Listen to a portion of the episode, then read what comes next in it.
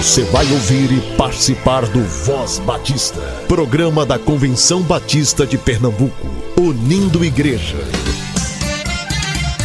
Voz Batista de Pernambuco, bom dia! Bom dia, bom dia!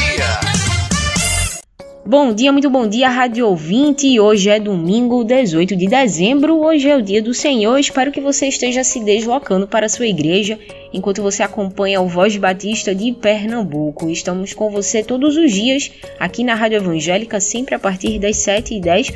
Mas para você que prefere nos ouvir no Spotify, no Deezer ou em qualquer outra plataforma digital de áudio, nosso programa sempre está disponível para você a partir das 10 horas da manhã. Muito obrigada pela sua companhia, muito obrigada pela sua audiência.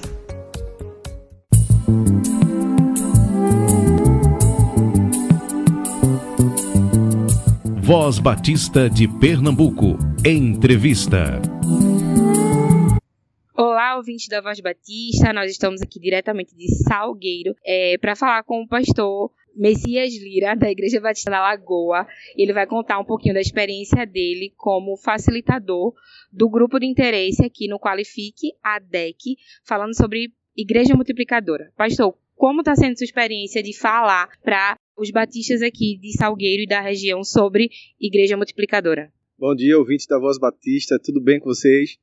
Para a gente aqui está sendo uma experiência muito importante de ver o quanto nossos irmãos nordestinos têm se importado com a visão da igreja multiplicadora. Então, a gente tem visto, acompanhado os olhinhos né, brilhando quando a gente fala sobre algumas experiências no quesito de igreja multiplicadora. A gente tem visto as experiências que a gente compartilha no campo missionário, que são experiências também que acontecem na cidade. Então a gente tem visto muita coisa boa acontecendo. Deus já tem se movido aqui através da própria vida deles, no interesse deles saírem dos seus locais e vir aqui para a igreja, a segunda igreja batista aqui em Salgueiro, para se capacitar. Então, é, realmente está sendo algo importante para a vida da Igreja Batista de Pernambuco, essa qualificação nesse, nesse momento aqui em Salgueiro. E pastor, qual o conselho que o senhor daria para os nossos ouvintes, os nossos irmãos que querem iniciar o projeto Igreja Multiplicadora nas suas igrejas, que querem iniciar um pequeno grupo multiplicador, mas não sabem qual é o primeiro passo? Qual, qual é o conselho que o senhor daria para esses irmãos? Então, o conselho que eu daria seria principalmente para o pastor da igreja. Ele tem que entender qual é a visão da igreja multiplicadora, é, como plantar essa visão e aí sim, a partir do pastor, ele começa a desenvolver isso dentro, do, dentro da sua igreja local. É, é, importante também saber que a liderança precisa ajudar o pastor nessa visão. Então, talvez o líder tenha uma visão, o pastor ainda não tenha, mas é importante a liderança mostrar e apresentar a visão da igreja multiplicadora. Então, o primeiro conselho que eu dou é engajar o seu pastor na visão da igreja multiplicadora. Muito obrigado, pastor, pela sua participação. Muito obrigada pelo trabalho que o senhor tem feito com os pequenos grupos multiplicadores e que Deus abençoe sua vida. Ó vinde fiéis, triunfantes, alegres, sim, vinde a Belém, já movidos de amor, nasceu vosso Rei, lá dos céus prometido.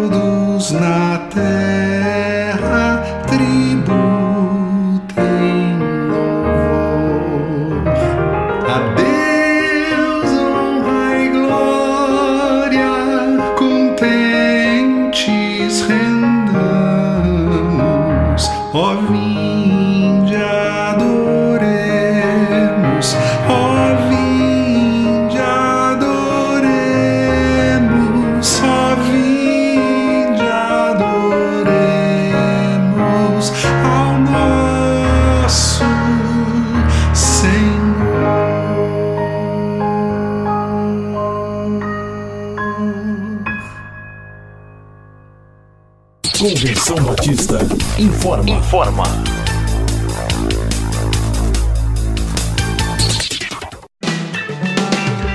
A Juventude Batista Brasileira promove em 2023 mais uma edição do Pés no Arado. O Pés é um projeto sociomissionário realizado pela Juventude Batista Brasileira juntamente com as juventudes estaduais durante o mês de janeiro. A ideia do projeto é mobilizar a juventude batista no estado para servir junto com as igrejas locais que precisam. Durante o tempo do projeto, os jovens são divididos em grupos e de lá partem para uma igreja local onde desenvolverão ações na comunidade. Dentre essas ações, acontecem evangelismo criativo, tarde alegre, visita aos lares, dia da beleza, escola bíblica de férias e o que mais o Senhor guiar a equipe para fazer. Já no primeiro dia do Pés no Arado, os voluntários recebem um treinamento onde aprendem mais sobre técnicas de evangelização, abordagens e meios de interação com a comunidade, além de entender o contexto e as demandas daquele local. A próxima edição do Pés no Arado acontecerá pela primeira vez em duas etapas diferentes. Na primeira etapa, os voluntários estarão no estado de Sergipe e na segunda etapa virão para Pernambuco. Para quem for participar das duas etapas, a inscrição é de 150 reais, incluindo alimentação, hospedagem e translado para os locais de evangelização, e 100 reais para quem for participar de só uma das duas etapas, a etapa de Sergipe ou a etapa de Recife. O canal de informações e dúvidas é o e-mail pesnoarado23@gmail.com. pesnoarado23@gmail.com.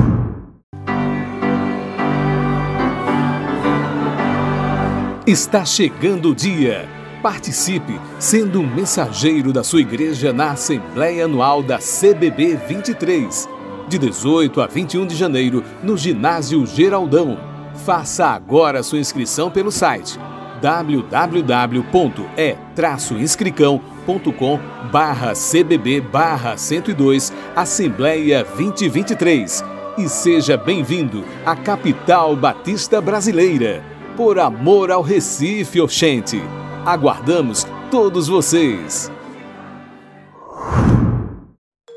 E você ouve agora Edvar Jimenez, ele é pastor na Igreja Batista em Casa Forte e secretário-geral da Convenção Batista de Pernambuco. Palavra do secretário executivo da CBPE. Bom dia, Rádio Ouvinte. Aqui estamos mais uma vez para continuar a nossa reflexão à luz das Escrituras Sagradas. Temos conversado durante as últimas semanas, aos domingos pela manhã, neste programa, a respeito de Neemias como uma inspiração em processos de mudanças. E apenas recordando, Neemias trabalhou basicamente em quatro áreas fazendo um trabalho importante de restauração. A primeira área que ele trabalhou foi a área patrimonial, um trabalho que era necessário para dar segurança ao povo de Jerusalém, reconstruindo os muros de Jerusalém. Em segundo lugar, ele trabalha a parte da organização da cidade, distribuição de atribuições, responsabilidades, definições de horários para abrir e fechar portões, em terceiro lugar, ele faz uma ação especial em torno das relações sociais, uma vez que havia muita fome, havia gente com dinheiro penhorado, havia gente que tinha que tomar dinheiro emprestado para pagar impostos, havia famílias vendendo filhos para poder pagar suas dívidas. E ele então teve que trazer de volta o senso eh, de justiça social nos relacionamentos dos judeus na cidade de Jerusalém. E, finalmente, em quarto lugar, ele vai trabalhar a questão da restauração espiritual à luz da palavra de Deus, e em torno disso é que eu falarei nesses minutos eh, desta manhã. É importante lembrar que todo esse trabalho de Neemias, ele se deu porque Neemias ficou sensibilizado com a situação de sofrimento e de humilhação das pessoas. Ou seja, o que moveu a ação de Neemias foi o conhecimento que ele teve da situação de sofrimento e de humilhação pelos quais o povo de Jerusalém, o povo judeu, estava passando naquele momento da sua história. Nesse trecho das Escrituras, o texto que trata de maneira mais específica a respeito da restauração espiritual, nós encontramos isso no capítulo 8 do livro de Neemias. Você pode ir ler com mais calma depois desse texto, mas eu gostaria de fazer alguns destaques que eu considero muito importante agora nesta dimensão chamada espiritual do trabalho realizado sob a liderança de Neemias. A partir do versículo 73 do capítulo 7, quando chegou o sétimo mês e os israelitas tinham se instalado em suas cidades, todo o povo juntou-se como se fosse um só homem na praça, em frente da porta das águas, e pediram ao escriba Esdras que trouxesse o livro da lei de Moisés que o Senhor dera a Israel. Então, é muito importante perceber que é, todo o projeto de reformas levado a cabo por Neemias começa com sua sensibilidade diante da dor do povo e da sua sensibilidade espiritual ao se dobrar em oração diante de Deus, buscando em Deus uma resposta para os problemas de sofrimento e humilhação do povo. E depois que ele trabalha o processo de restauração dos muros, de estruturação organizacional e de mudança nas relações sociais das pessoas, esse processo culmina de volta agora com a questão da leitura da palavra de Deus. Seria uma restauração espiritual à luz da palavra de Deus. Ele então pede ao escriba Esdras que trouxesse o livro de Moisés. É que naquela época a Bíblia como nós conhecemos hoje, ela não existia. A Bíblia como nós conhecemos hoje, nós, eu falo nós protestantes de maneira é, particular, falando pelo conteúdo dos textos, é, ela tem dois, dois momentos históricos, aproximadamente entre 85 e 90 depois de Cristo, é que num concílio de judeus o Velho Testamento, como os protestantes utilizam, foi canonizado, vamos usar essa expressão, que é uma expressão mais conhecida por nós. Posteriormente, nós tivemos então a canonização do Novo Testamento num concílio liderado pela Igreja Católica, um concílio ecumênico liderado pela Igreja Católica, formando assim o cânon da Bíblia como os protestantes utilizam. Mas naquela época havia apenas o livro de Moisés e eles então pediram que o livro de Moisés fosse lido. E o que eu acho interessante nos versos 2 a 5 é que algumas coisas devem ser destacadas. A primeira que eu vejo no verso 2 era que a assembleia era constituída de homens e mulheres e de todos que podiam entender. Então, era uma assembleia aberta. Naquele momento, homens e mulheres estavam juntos, diferente do que nós vamos ver posteriormente nas estruturações religiosas do templo, em que há um lugar para os gentios, há um lugar para mulheres e crianças, há um lugar para homens e há um lugar para o sacerdote, o sumo sacerdote.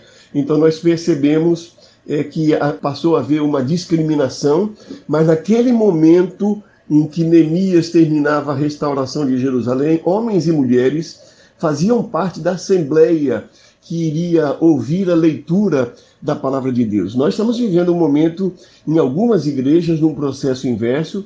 As mulheres que foram criadas à imagem e semelhança de Deus, tanto quanto os homens, as mulheres que em Cristo Jesus tiveram suas vidas restauradas, a ponto de Paulo dizer que em Cristo não existe homens ou mulheres, é, essas mulheres é, que conquistaram tanto no mundo evangélico, no mundo batista em particular, é, essas mulheres hoje estão sendo ameaçadas por um caminho inverso, no qual pouco a pouco elas estão sendo impedidas. Em algumas igrejas, elas já não podem mais assumir o púlpito para pregar, em algumas igrejas, elas não podem ensinar em escola bíblica dominical se na classe tiver a presença de um homem. É a volta do judaísmo, é um retrocesso é, da, do plano de Deus, é um retrocesso que algumas igrejas estão praticando com as mulheres. Mas nesse caso aqui, a assembleia era constituída de homens e mulheres. Outras coisas que me chamam a atenção.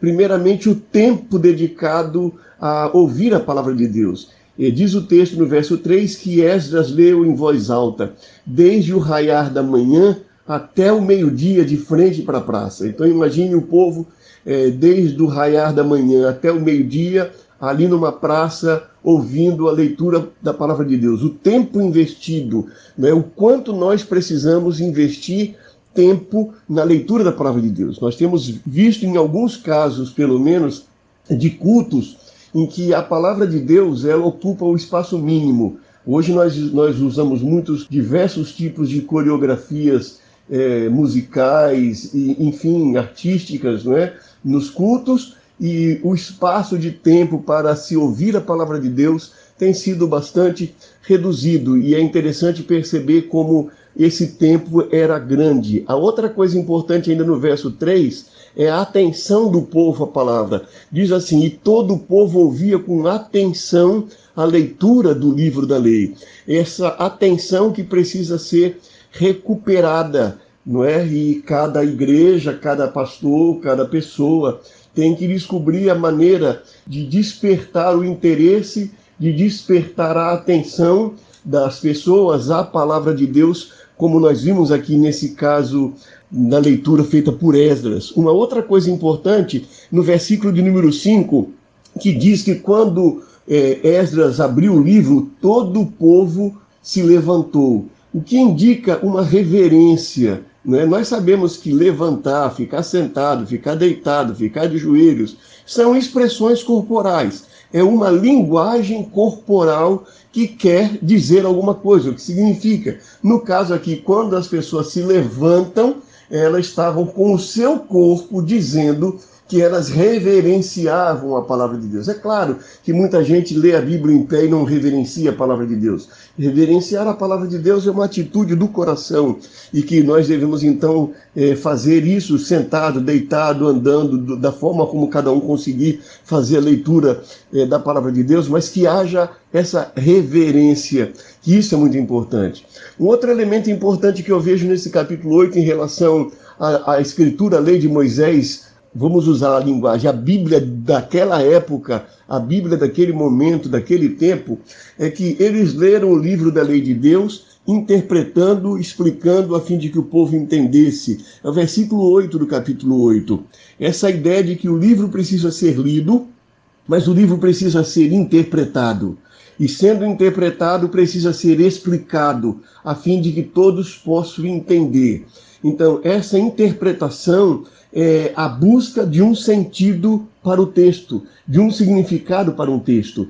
É, a, a, os batistas têm na sua declaração a, a, expressão de que a Bíblia é inerrante. A Bíblia é inerrante, mas a interpretação da Bíblia não é inerrante. As pessoas que interpretam a Bíblia não são inerrantes. E nenhuma pessoa, e nenhuma igreja, e nenhuma instituição é detentora da interpretação correta das Escrituras. Cada pessoa tem a liberdade de ler as Escrituras e entender as Escrituras. E quando nós aprendemos que as Escrituras não são de particular interpretação, é justamente porque, como cada pessoa pode dar uma interpretação diferente a um texto, é necessário que as pessoas que convivem numa comunidade possam ter a liberdade de discutir as suas interpretações, não para competir, não para que uma imponha sobre a outra a sua interpretação, mas que conjuntamente elas possam encontrar a interpretação mais adequada, aquela que faz mais sentido. Os batistas, eles dão uma referência na sua declaração doutrinária é, com relação à interpretação da Bíblia. É definido que a Bíblia deve ser interpretada à luz da vida e dos ensinos da pessoa de Jesus Cristo. Isso porque, se nós fizermos uma leitura da Bíblia e descartarmos a vida e o ministério de Jesus, nós podemos nos tornar novamente Moisés. Nós podemos nos tornar legalistas. Nós podemos querer trazer a moral de milhares de anos antes de Cristo, num contexto histórico totalmente diferente do nosso, para a nossa realidade. Nós podemos querer pegar liturgias festas que são dos judeus de um outro tempo, de uma outra época, e trazer para a nossa realidade sem que eles tenham qualquer significado. Por isso, como cristãos de orientação batista, nós lemos a Bíblia e a interpretamos com base na vida e nos ensinos da pessoa de Jesus Cristo, conhecendo o ministério, a finalidade da vida de Jesus. Então, o verso 8 diz: Eles leram o livro da lei de Deus interpretando, explicando, a fim de que o povo entendesse. Esse é um ponto muito importante. Como consequência disso, o que nós vimos é uma coisa muito interessante. O povo começou a chorar diz o texto, né? Neemias, o governador, Esdras,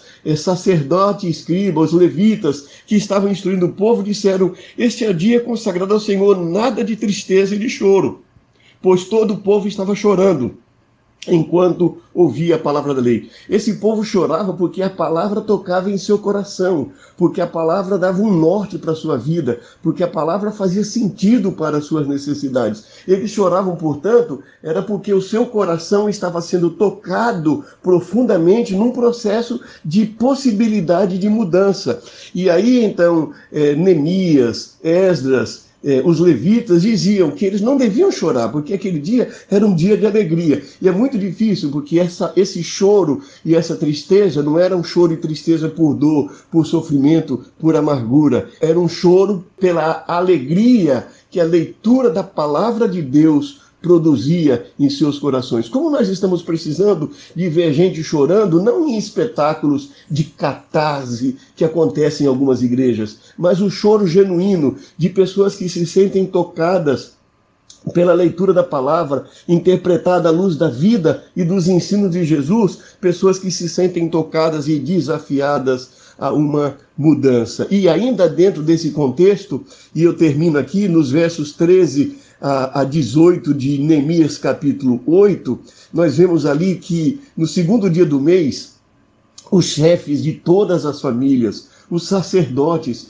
e os levitas reuniram-se com o escriba Esdras para estudar a palavra da lei e descobriram o que estava escrito na lei. O que eu acho interessante é que na narrativa que eu li anteriormente, homens e mulheres, todos reunidos ouvindo, mas agora aqui tem em particular um encontro de Esdras com os chefes das famílias, com os sacerdotes, com os levitas. A ideia da liderança é, envolvida nos estudos das escrituras sagradas disponíveis naquela época. Repito, eles não tinham os, todos os textos, os, os, escritos, os livros dos profetas, eles não tinham o Novo Testamento como nós temos hoje. E naquela época eles se reuniam como povo para ler, interpretar, entender a Bíblia e se reuniam em particular com as lideranças do povo, os líderes religiosos. Como nós precisamos de uma liderança que pare para estudar as escrituras sagradas. Nós precisamos muito de pastores que parem para estudar as escrituras sagradas, não no sentido de estudar para preparar sermão, é, como se fosse apenas uma atividade profissional, mas que parem para ler as escrituras como uma necessidade pessoal para descobrir o que o texto tem a nos dizer quando interpretado à luz da vida e dos ensinos da pessoa de Jesus Cristo, nosso Senhor e Salvador. Que maravilha! Chegamos aqui não ao fim do livro, mas ao quarto e, último é, ponto das reformas de Neemias uma reforma que envolveu a reconstrução de muros, a reorganização da cidade, a revisão nas relações de poder, na implementação de justiça social na vida do povo de Jerusalém e, finalmente, no contato com as escrituras sagradas, na leitura e, portanto, no desenvolvimento de uma dimensão espiritual, do fortalecimento da relação do povo com Deus. Que assim também possa acontecer na nossa caminhada, a fim de que Neemias continue sendo uma inspiração é, em processos de mudanças que nós gostaríamos de ver implementados na vida das nossas comunidades de fé e nas cidades onde nós moramos. Você acabou de ouvir Edvar Jimenez, pastor na Igreja Batista em Casa Forte e secretário-geral da Convenção Batista de Pernambuco. O Voz Batista é rádio e podcast. Ouça nossa programação na sua plataforma digital de áudio favorita, sempre a partir das 10 horas.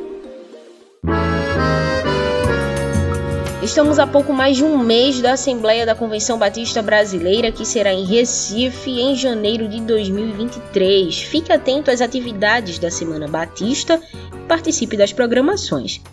A União das Esposas de Pastores se reunirá no dia 17 no Seminário do Norte, na Capela da Vimim. A Associação dos Educadores Cristãos se reunirá no dia 17 na Igreja Batista Emanuel em Boa Viagem. A Associação dos Músicos e a Ordem dos Pastores estarão juntos nos dias 17 e 18 na Igreja Batista da Capunga. A Associação dos Diáconos estará reunida no dia 17 na Igreja Batista de Campo Grande. A União Feminina Missionária Batista do Brasil se reunirá no dia 18 lá no ginásio Geraldão. A União de Homens se reunirá no dia 18 das 14 às 21 horas na Igreja Batista em Prazeres a Associação Brasileira de Instituições Batistas de Ensino Teológico e a Associação Nacional de Escolas Batistas estarão juntas na quarta-feira, 18 de janeiro, no Seminário do Norte. Compre sua camisa da CBB 23 no escritório da Secretaria da Convenção Batista de Pernambuco. Temos todos os tamanhos disponíveis.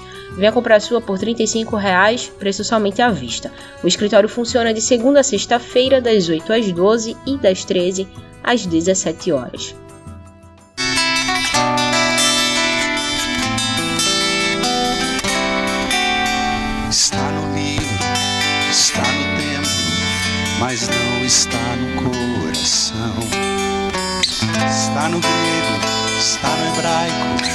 Mas não se fez encarnação. Está na forma, está nas formas, mas Deus do céu como serão os dias que estão por vir, debaixo de tanta opressão. Está na letra, está na lupa, e lá se foi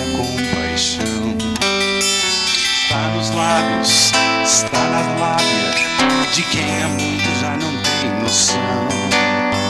Dos desvarios, dos vãos desvios, da estupidez, da ostentação em olhos que não querem ver a sua própria condição.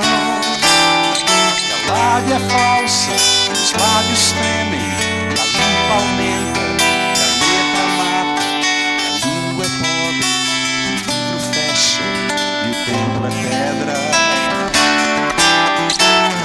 é falsa, os lábios tremem, e a lupa aumenta, e a letra mata que a língua é pobre, o livro fecha e o tempo pedra. Está no templo, está no livro, mas não está no coração. Está no grego, está no hebraico, mas não se fez encarnação. Está na forma, está nas formas, mas Deus do céu como serão os dias que estão por vir, debaixo de tanta opressão.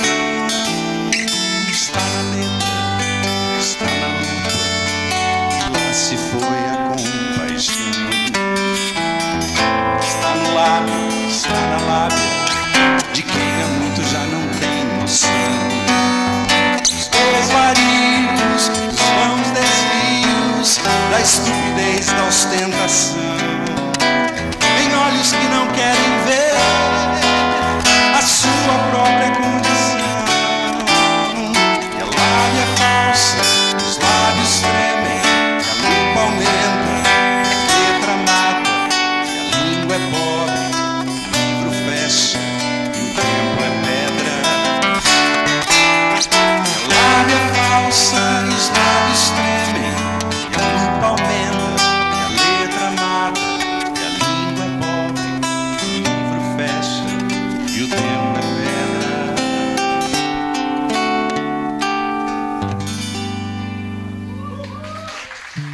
Voz Batista de Pernambuco fica por aqui. Que Deus te abençoe com um domingo de muita paz, um domingo de descanso e de comunhão com sua igreja.